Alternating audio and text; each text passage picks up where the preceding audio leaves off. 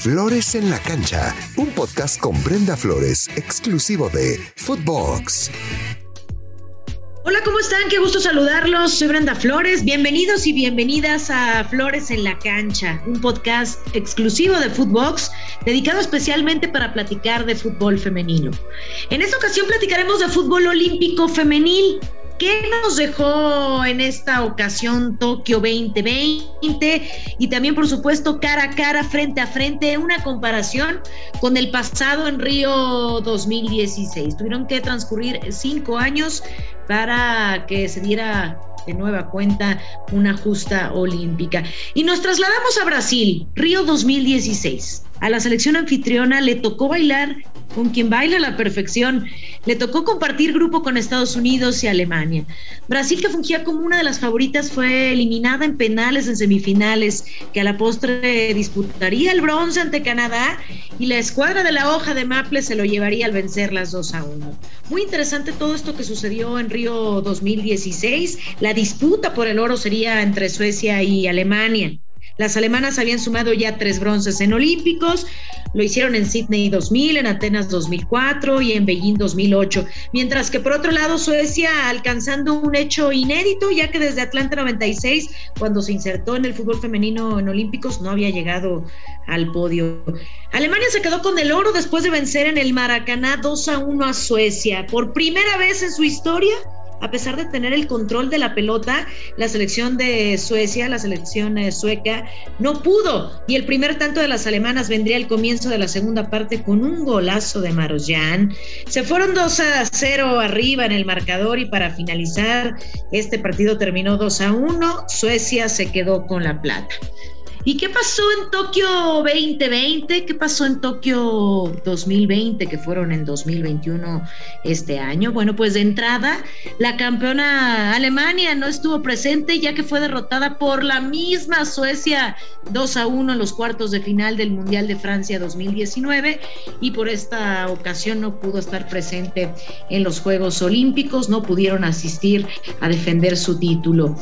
Varios de Yabús, como el de Brasil, que en estos juegos otra vez la verde amarela al mando de Marta, de su jugadora ícono, bueno, pues ahora se quedaron en cuartos de final, siendo eliminadas por Canadá en penales. La misma Canadá en semifinales derrotó a Estados Unidos para instalarse en la gran final.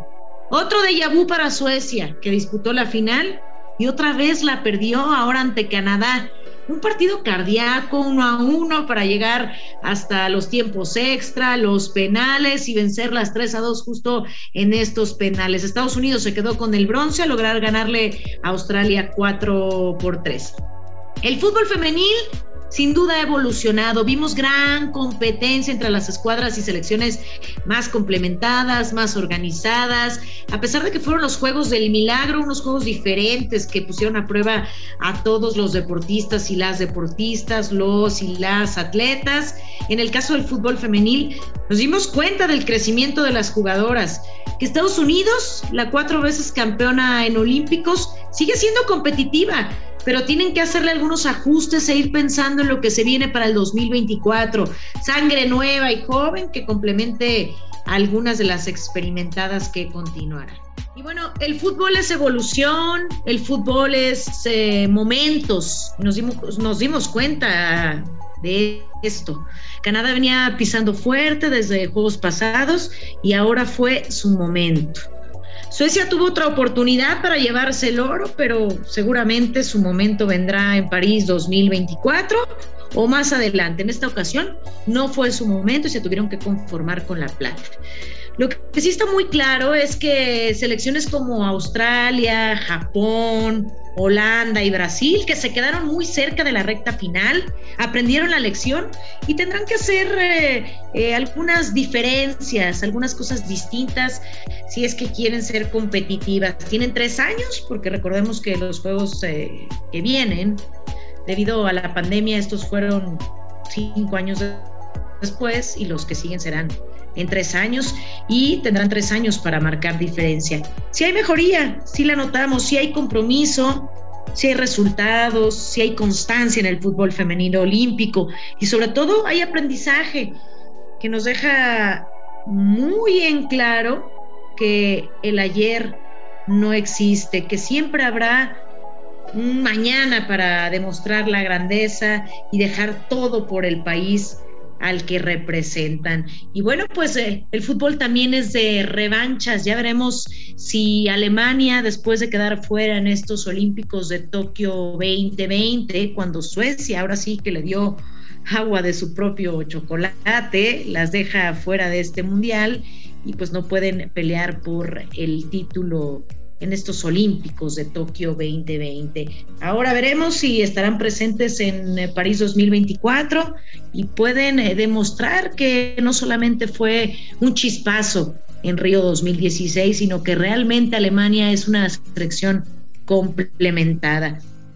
Pues así es el fútbol, así es el deporte, es eh, de momentos, de situaciones, de compaginarse unas a otras. Y bueno, pues eh, la selección campeona, la actual campeona Canadá, por primera vez lo hace en la historia, demostrando que sí se puede, que realmente trabajando paso a paso se pueden lograr eh, cosas distintas. Yo creo que Canadá sin duda es la nueva cara del fútbol femenil le dijo a Estados Unidos, con permiso, ahora viene mi momento y seguramente la veremos triunfar en París 2024 y en los Juegos Olímpicos que se vengan más adelante. Estados Unidos, como ya les decía, necesita renovarse o morir, necesita sangre nueva, sangre que, complementa a todas las jugadoras experimentadas para mostrar una mejor cara, porque creo que... Eh, tentativamente cayeron un poco en el conformismo, ya sabían, se conocían a la perfección y sabían que podían traerse medalla, que podían llevar a su país